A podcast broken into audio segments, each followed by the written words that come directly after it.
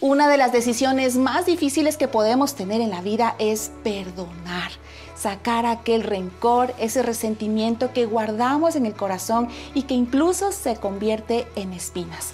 Acompáñanos en este episodio a hablar acerca del perdón. Esto es Cosas que no nos dijeron.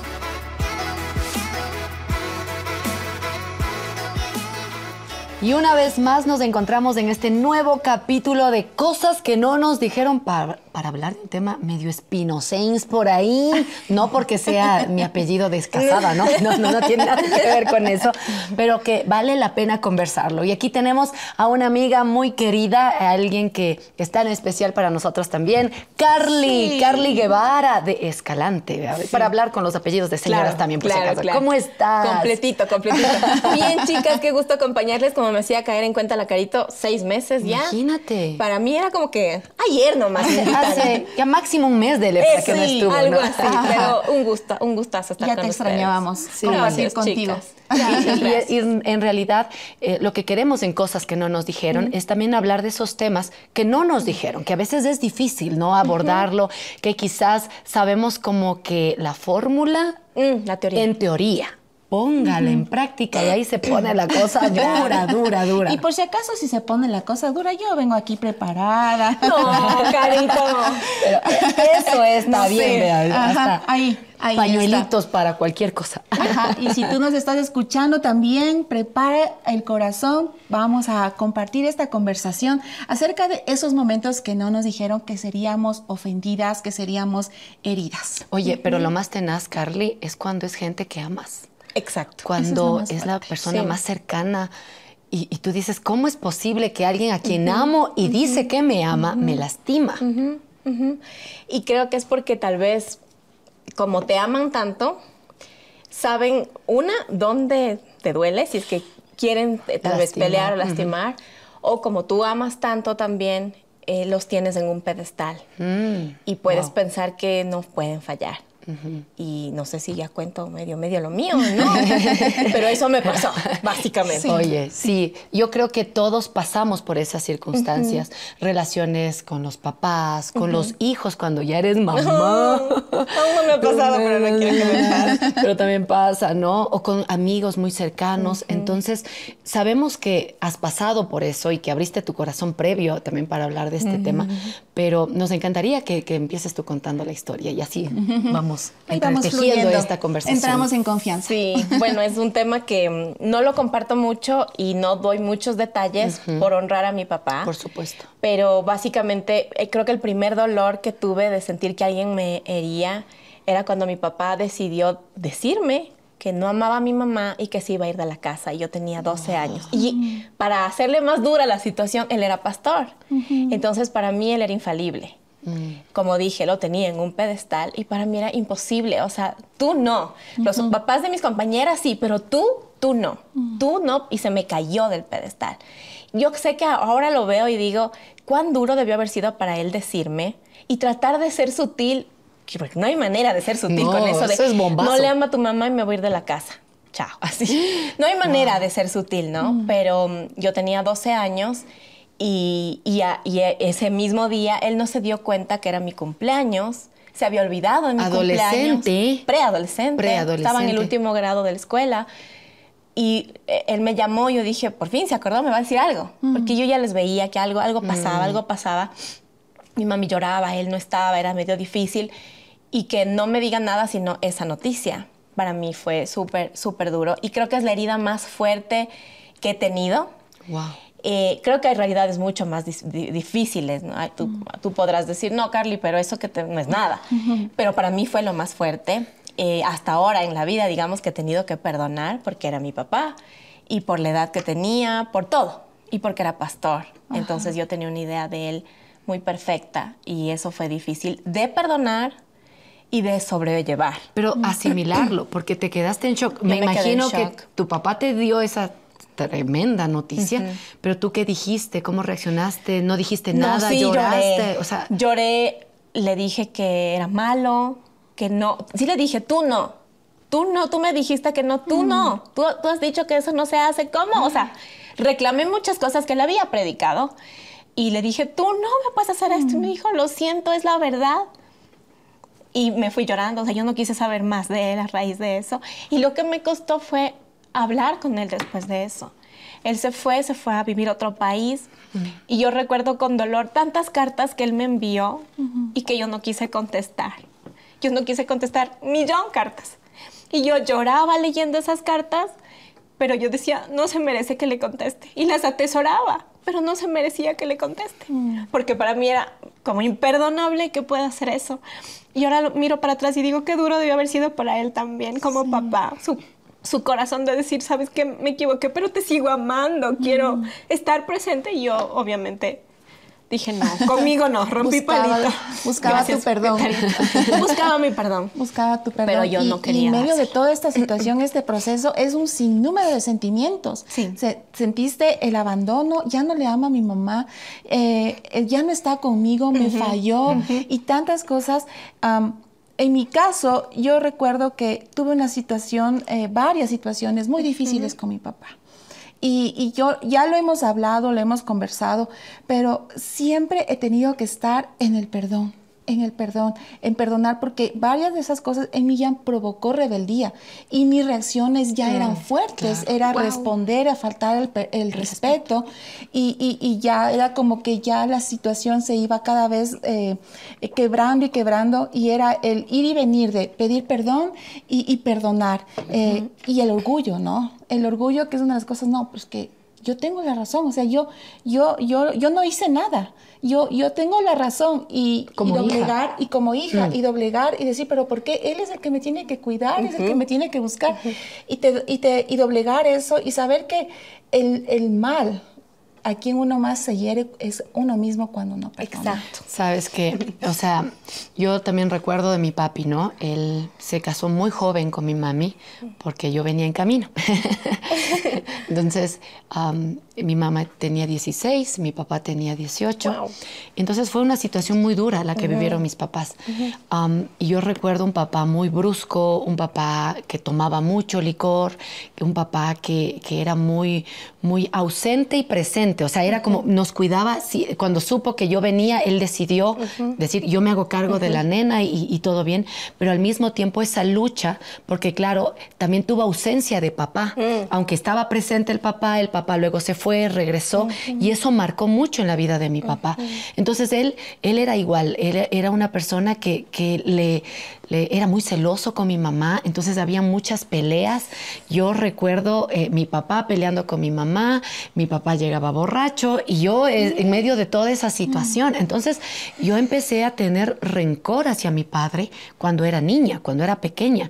Y, y en el proceso yo, yo le tenía miedo también y- y no era tan fácil. Ah, yo por eso digo, si hay algo que, que transforma la vida de una persona es Dios, porque no hay nadie más que pueda hacer eso. Así es. Y, y cuando vinieron unos gringuitos que no sabemos, solo vinieron para proyectarles una película a mis papás, mi papá conoció del Señor Jesucristo, pero andaba un piecito en el mundo y un piecito en la iglesia, y así andaba. Pero cuando él realmente entregó su vida a Dios, Él cambió. Y yo por eso les digo a mis niños mu- muchas veces, ustedes no le conocieron a mi papá como yo le conocí. Y por eso yo sé que hay un Dios real que transforma la vida de una persona. Porque mi mamá sufría esta vida y la otra. Yo digo, si Dios no llegaba a la vida de, de mi familia, yo no sé si hoy tal vez sería una madre soltera o estaría en drogas o ya no viviría, pero, pero porque nosotros íbamos, mis papás iban a divorciar y hasta ahí pare de contar.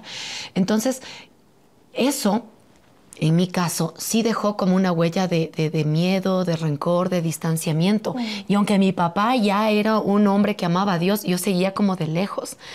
Y, y llegó un día que yo tenía creo que unos 13 años, que yo decidí escribirle una notita en un papelito en forma de osito azul. Me acuerdo clarito. Y yo le escribí una nota porque él se iba a predicar a algún lado. Oh. Entonces yo le escribí una nota de te amo, alguna cuestión. No me acuerdo bien el detalle o las palabras, pero yo le escribí esa nota y le puse en su Biblia.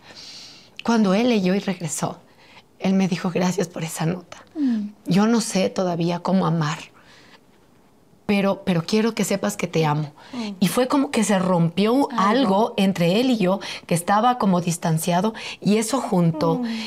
Y yo, yo digo, wow, o sea, en este caso era como que yo tomé una iniciativa de una pequeña nota ahí, que tal vez él podía tomar como algo normal o, o algo que marcó la diferencia. Y desde ahí nuestra relación empezó a, a, unirse. Pero yo sí le tenía como miedo, como rencor por muchas cosas que él hizo que me lastimaron a mí, que lastimaron a mi mamá, que lastimaron a la familia y que si es que tú no dejas que Dios sane eso, por más que sigas viviendo en la misma casa, hay como una, un distanciamiento. Pero como tú dices, Carito, Everito, perdón, es Dios, porque a raíz de esto mi mami sabiamente eh, me pone con un psicólogo, porque yo desarrollé anorexia nerviosa. Wow. No era por verme flaca, a mí eso no me interesaba, ya era flaca, ya era flaca. Era ¿Para qué? O sea, de verdad me quedé muy, muy flaca, tenían que ponerme suero porque arrojaba todo lo que comía. Wow. Y el psicólogo dijo que era una forma de yo rechazar lo que viví. O sea, mm. yo estaba rechazando porque no tenía otra forma de decirlo. Uh -huh. Ya lloré y todo, pero nada cambiaba. Mm. Y mi mami me pone un tratamiento psicológico que ayudó un montón a parar la anorexia pero no a otorgar perdón, porque el psicólogo igual era cristiano, pero él no lograba hacerme entender que necesito perdonar por mi propio bien. Exacto. No lo lograba. Y yo, no, eso sí que no, o sea, cualquier cosa dígame, pero no hacía los ejercicios, las respiraciones, superada la anorexia, pero unos cuatro años en la que no quise saber nada. Mi papá, él llamaba por teléfono. Y tú nada. No, no se quiere acercar. Lo siento, o sea, mi mami no sabía qué más decirle, yo no, no podía obligar tampoco. Uh -huh. Y eso me trajo problemas con todos mis compañeros, porque no eran amigos, de varones. Mm. Empecé a tener broncas con mi abuelito, con mis tíos, con mis compañeros del colegio. Cualquier varón para mí era, o sea, Cero a la izquierda. bronca. Y no era como que yo tenía claro, no era que yo buscaba, sino que simplemente lo miraba y cualquier reacción que tenían ya para mí era ustedes mm. no, no valen la pena. Mm. Sí, entonces empecé a tener broncas con todos los varones de, de mi vida y ahí es cuando entra el Señor porque eh, por fin quiero volver a la iglesia, porque me alejé también, no quise claro. ir a la iglesia. Aparte que me preguntaban, tuvimos que mudarnos de ciudad porque me preguntaban, oh, ¿y tu papá? Y, y, yo, horrible el dolor. Pero en este lugar hay un retiro de, de, restauración que hacen con las chicas, que en todas las iglesias casi siempre hay. Y ahí vinieron unas misioneras de Colombia. No sabían nada de mi historia, ellas. Y cuando estaban orando, una de ellas me dijo, aunque tu padre o tu madre te dejara, yo te recogeré. Wow. Habló Ay, a mi corazón de una corazón manera, directo. solo entrégame tu corazón mm. y obedéceme y vas a ser wow. libre. Uh -huh. Eso me rompió, porque lo, antes de poder yo otorgar el perdón, Dios ya se me mostró como padre. Exacto. Y no hubo necesidad de que yo perdone para que Él se muestre como padre. Él ya se mostró como padre y en ese proceso, en esos días, otorgué el perdón, que luego le mandé una carta a mi papá mm. y yo sé que fue muy especial para él, para mí. Para mí fue saludable porque obviamente las relaciones con todos los varones de mi vida que me rodeaban se sanó también. Y, y, y, es algo que uno dice, bueno, no me imaginé que el perdón podría traerme a mí más beneficio que al perdonado. Por liberador. Supuesto. Totalmente. totalmente. Algo muy qué, liberador. qué hermoso, qué hermoso. Sí, hay muchas situaciones que podemos ser ofendidas. En este caso hemos hablado de como hijas, claro. con nuestros papás. Uh, yo recuerdo que... Uh, como mujer, ahora cuento en, en, en, esta parte como mujer, yo tenía una relación, un, una relación con una persona antes de, de mi esposo. Uh -huh. Y todo marchaba muy bien. Mm. Ajá. Entonces es que era Por como dos. que. Podemos hacer otro podcast. ¿eh? muy linda la relación, todo iba muy bien, hasta que él me traiciona. Mm. Él me traiciona y yo había entregado todo mi corazón. Mm. Todo, yo o sea, estaba, tú ya querías casarte y sí, todo el ya asunto con el él. plan, Ya todos los, los, sueños, las conversaciones, uh -huh. ya, o sea, era los como papás, que ya la familia. los sueños, ajá, y ya todo, todos los proyectos claro. a futuro. Mm. Pero él me traiciona. Uh -huh. Y fue un golpe tan, pero tan fuerte, o sea, uh -huh. tan en shock, que para mí fue todo un proceso de perdonar porque yo sabía que si no le perdono, él iba a seguir presente en mi vida. Eso es lo que yo entendía. Uh -huh. Si yo Así no es. perdono, él sigue presente en mi vida. Sí, ¿no? Entonces, cada día que volvía a llorar, decían, ya no quiero que esté presente en mi vida, quiero perdonarlo. Y perdonar esto, eso es difícil. Pasaron cinco años para como que yo diga otra vez lo que decimos, ¿no? Vuelva a creer en un hombre. Cinco años para que yo pueda abrir mi corazón. Y yo le hice una promesa a Dios, le dije, ya no quiero que me hagan daño ya no quiero que me hieran de esta manera. Sentirme rechazada, traicionada, me sentía la mujer más horrible del mundo, o sea, decía, no, yo no sirvo, a mí nadie me va a amar, no soy mujer para ningún hombre, o sea, horrible, horrible, una situación, una sensación fatal. No me quería arreglar, no quería salir, salía a trabajar ya porque tenía que cumplir con el trabajo y yo me sentía tan desconcentrada, tan, tan mal, todo el, interiormente tan convulsionado que fue un proceso de cinco años donde yo pedí oración, buscaba consejo, iba a terapia, me apegaba mucho a, Dios, me, me, apegaba mucho a mis papás, busqué refugio en mi, en mi familia y me rodeé de todo eso y hasta que pasó los cinco años y fue así, yo no permitía que nadie se acerque a mi vida, nadie. Me decían, ah, te invito a salir. No, mm. antes de que se te ocurra decir salir, no. Deje así. Sí, no, no me llames y si me llamaban no respondía, era un rechazo mm. total, ¿no? Me, me, bloqueé en ese sentido, mis sentimientos estaban bloqueados y una noche yo mm. recuerdo que oré a Dios y yo le dije, yo abro mi corazón. es como que yo hice algo simbólico.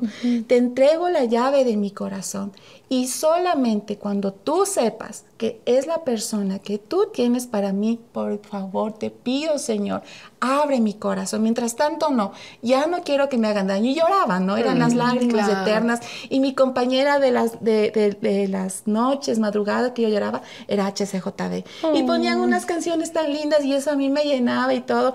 Y todo este proceso pasó cinco años y recuerdo que yo conocí a quien hoy es mi esposo y yo dije, mm, no, no, no, no, no, no, no puede Todavía La, la, puerta está cerrada. Todavía no. Pero fue un proceso porque yo me di cuenta que había mucha desconfianza en mí, el poder volver a confiar y, y, y, perdonarme a mí no me sentía culpable también. Además, decía, ¿cómo se te ocurrió creer tanto en esa persona? Y, Me culpaba y me culpaba y yo tuve que pedirme, te perdono, Carito, te perdono.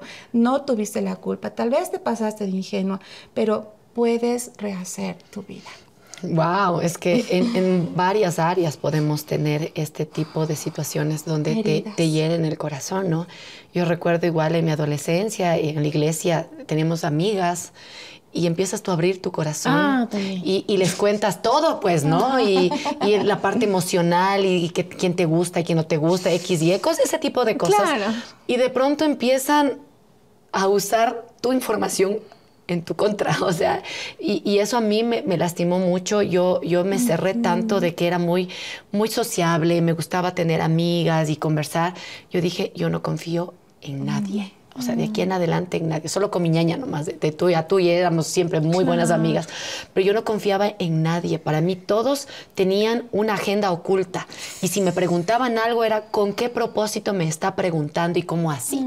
Entonces yo me cerré tanto que me empecé a aislar mucho y, yo desconfiaba de todo el mundo, de todo el mundo.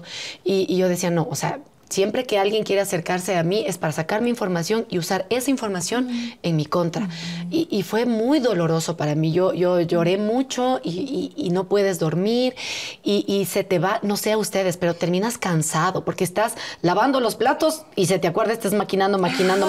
y si me lo encuentro, le digo esto. Y si es que esto, esto. Y ojalá le pase esto. Y, si, y pero ¿por qué no le dije lo otro? Y pero ¿por qué dije esto? O sea, es desgastante. Cuidándote mucho de cómo actuar. Exactamente. y estás en la mente creando un montón de historias y terminas súper agotado y luego pues eso también te llena de amargura y te llena de, rencor y, empiezas a actuar de maneras que quizás tú decías, o sea, yo no soy así, pero, pero ya empiezas a llenar eso.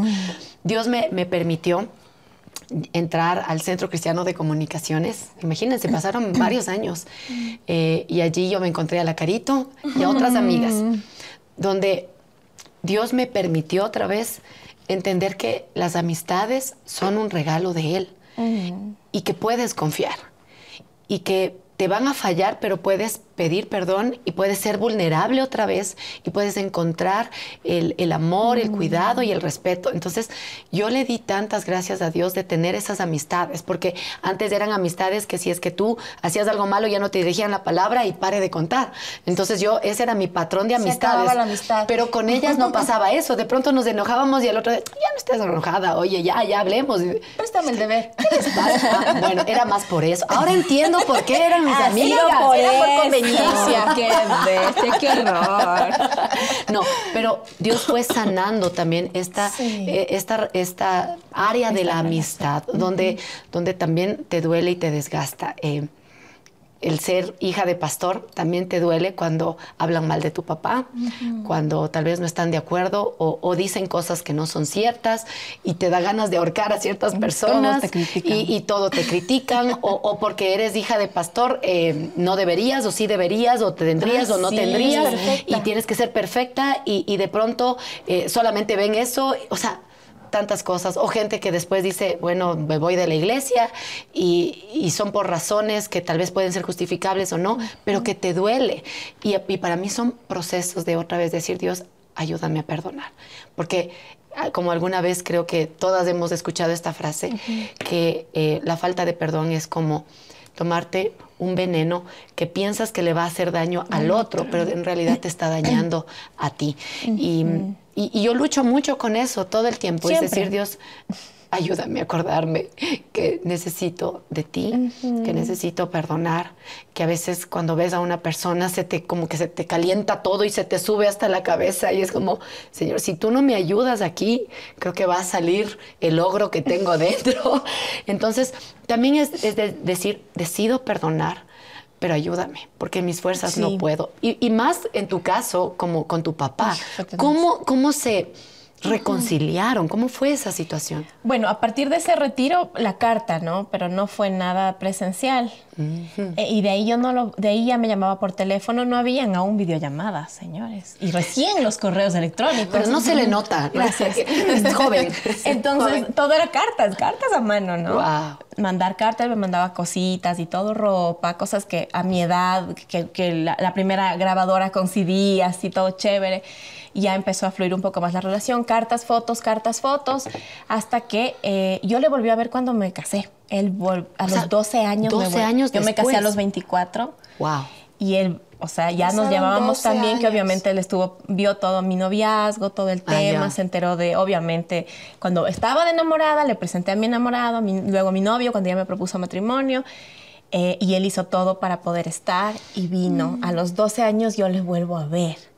Y entonces faltaba sellar con el abrazo, digo yo, faltaba sellar. Entonces Wow. en el aeropuerto eso fue... Yo dije, no voy a llorar, no voy a llorar, ya soy grande, me voy a casar. O sea, faltaban creo que dos días para mi boda, él vino unos Wow. días antes. Fuimos con mi novio al aeropuerto y estaban algunas personas de la familia, tías y primos, y le vi, le abracé y no pude más. O sea, ni bien le abracé, eso Te fue... derretiste. Lloramos los dos abrazados Wow. un buen rato porque creo que ese era el abrazo que Claro, faltaba. claro. Pero ya estábamos bien y, y agradezco porque se pudo restaurar la relación. Entiendo que hay veces relaciones no se pueden restaurar y no por eso no vamos a perdonar. Porque como repito, el bien es para uno mismo. Pero un tip que a mí me dieron cuando no sientes, y es que el que aplico cuando no siento ganas de perdonar, es orar por la persona y bendecirla. Y es como, pero no siento perdonar. Ok, Señor, por favor, bendícele. Y cuando haces eso, Cambia tu tu corazón, corazón. también se hace más suave y dices, bueno, tú me has perdonado a mí. ¿Cuántas veces yo también he fallado? Voy a perdonar y, y hacer de tripas corazón, como dicen por ahí. Sí, porque no es lo que siento. No. Porque aunque las emociones son reales en ese momento, no es lo que siento. No. Es dejarnos eh, guiar por la verdad. Y, y creo que eso marca la diferencia. La verdad es que tengo que perdonar, Exacto. pero no quiero perdonar. Y ser reales con Dios y decirle, oye Dios, o sea, si tú me pides perdonar, te soy sincera, no quiero perdonar. Cámbiame, cambia mi corazón. Y tú ves eso, porque yo de- descubro que la oración no es cambiarle a Dios, es cambiar tu corazón. Y en, en este punto de perdonar a las personas, yo he visto eso. Y después vuelves a ver a alguien que te lastimó o que lastimó un ser querido tuyo, lo vuelves a ver y ya no lo ves con ese rencor o con ese enojo, ya le puedes saludar. Y, y hay veces que hay que perdonar y tomar Y distancia. distancia. O sea, hasta Así aquí es. nomás te Así perdono, es. pero creo que no eres una persona saludable para mí. Hasta aquí nomás. Sí. Pero necesito perdonar porque sé que eso es saludable para mí y también para los tuyos. Exacto. Porque si no perdonas y te casas, cosa Imagínate seria. la- con la bronca que tendría con mi esposo ahora si tuviera esa bronca con los varones. ¿no? O sea, no podría tener una relación estable o, o llegar a acuerdos. Simplemente sería la rebelde. de, No, ¿cómo así? Eres como mi papá. O ponerme en planes Por así. supuesto. Y entonces Dios sabe que lo mejor fue eso. Y sabes que me haces acuerdo que ¿Qué? cuando estábamos ya en el proceso para casarnos con mi esposo hicimos el curso prematrimonial y y a lo que íbamos en el proceso, uh, el pastor iba identificando problemas de cada uno, ¿no? Entonces, cuando llegó a mi área, nos dimos cuenta que mis reacciones, mis palabras, mis comportamientos eran a raíz de que yo no estaba sanando realmente Híjole. mi situación con mi familia, con mi wow. papá. Entonces, eh, caer en cuenta en eso, saber de que muchas veces decimos, no, no, yo ya no tengo estoy nada. Bien, estoy yo estoy bien, estoy bien, no hay problema. Pero, pero, en el profundo del corazón, cuando reacciono, cuando medio algo me hacen por ahí y boom, reacciono, o mis palabras, mis gestos, mi postura, sí, realmente hay cosas guardadas en el corazón. Y el pastor, me acuerdo que nos hizo hacer a mi esposo, fue tenaz porque él sufrió el abandono de su papá. Pero a los dos, eh, perdonar a nuestros padres y todo para empezar uh -huh. esta nueva historia claro. juntos. Recuerdo que nos hizo hacer una carta y una placa para nuestros papás. Y el día de la boda les entregábamos mm. y les decíamos, te perdono, perdóname todo, claro. todo. Porque lo más valiente, nos decía el pastor, nos decía, lo más valiente que tú puedes hacer es perdonar sin que te pidan perdón. Exacto. Y es tenaz porque y te tiembla la mano y, mm. y te, te, te, no sabes qué decir, pero decirlo, qué liberador que es a partir de ese momento y entregarle la placa, gracias papi por todo lo que hiciste por mí, reconozco y te honro en este día, todo fue tan liberador. Y es verdad lo que decíamos, para uno es el beneficio. No es cuestión de que si lo sentía o no tenía que hacerlo, decidí perdonar, marcar un antes y un después. Y ahora es otra mm. la relación. Hay cosas, hay situaciones, pero ya es como que vamos graduándonos mm. de, de, de niveles en perdonar más y más y más. Ya no se hace difícil, porque el amor echa fuera todo rencor y también el temor. Mm, exactamente. Oye, sí. es, es, interesante y si quizás tú estás pasando por esa situación eh, y tal vez necesitas pedir ayuda, como dice Carly, ¿no? Tener un buen consejero, alguien que te va guiando, creo que es importante, porque. A veces la falta de perdón también se convierte en enfermedad. En, en, de pronto dicen, no, es que fue al médico y estoy mal y estoy mal. Y, y el doctor le dice, pero los exámenes están bien.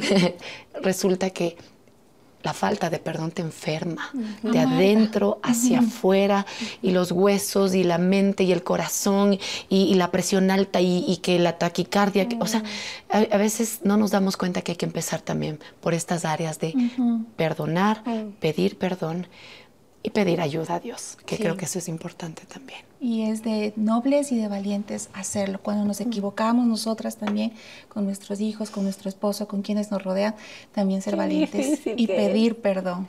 Es, de, oh, o sea, es, es, es, así, o sea, es otra cosa. Y hay que dar el primer paso. Sí. Creo que demos el primer paso y si es que todavía es difícil, digamos, ayúdame Dios, porque yo solo no puedo. Y, y, de verdad, hay días donde es más fácil y hay días donde será más difícil. Hay ofensas que son más fáciles de perdonar, hay ofensas que son más difíciles de perdonar, pero Dios sigue siendo ese Dios que nos puede seguir ayudando y decir, wow, en mis fuerzas yo no podía haber perdonado esto, pero veo que Dios, Dios fue el que me, el que me ayudó. Así es que... ¿Usted quiere decir algo más? Porque yo ya me quedé sin palabras porque sigo pensando. digo, señor, a ver, ¿a quién más me falta perdonar para...? ¿Quién pido perdón? ¿A quién perdono?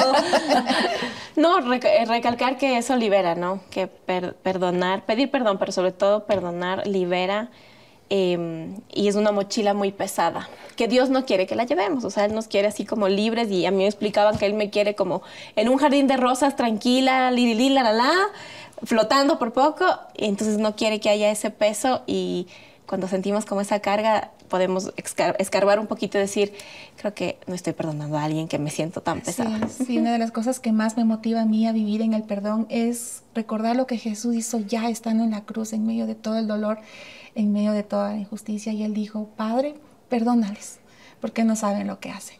Mm. Y así, vivir en esa actitud de perdón nos libera y nos hace sentir bien y recordar que a veces exigimos a otros lo que a veces nosotros no damos. No damos ¿no? Y a veces exigimos sí que nos perdonen, pero no queremos perdonar a otros. Y hay una historia que Jesús contó por ahí, ¿no? De alguien que, que le debía dinero y perdóname, perdóname, ah sí. ah, sí, sí. Pero luego él eh, le debía un poquitito más, mejor dicho, menos, menos, menos y, y le metió a la cárcel. Y creo que a veces somos así, ¿no? Mm. Queremos que nos perdonen, pero no queremos perdonar. Y creo que Dios nos ha perdonado, como dijo C.S. Luis, No, Él nos perdonó lo imperdonable. Recordando eso, que Dios nos ayude, porque no es fácil, que Dios nos Que ayude, Dios nos ayude. a perdonar a quienes nos han ofendido. Carly, gracias por haber Gracias compartido con nosotras, por abrirnos tu corazón. Sí, con pañuelito en mano. Gracias, Carito. Pensé que no lo iba a necesitar. Sabía que hablar del perdón siempre nos hace bien y compartir Sí. ah, nos hace crecer. Gracias, gracias por, Gracias a por ser tan vulnerable con nosotros. En el capítulo 18 de Mateo encontramos a Pedro preguntando a Jesús, ¿hasta cuántas veces debo perdonar a quien me ofende? Y Jesús, me lo imagino con tanta tranquilidad y sabiduría, le dice, hasta 70 veces 7. Si nos ponemos a hacer cuenta, es un número infinito. Pues así tenemos que vivir, perdonando cada día. Es una decisión. Gracias por habernos acompañado.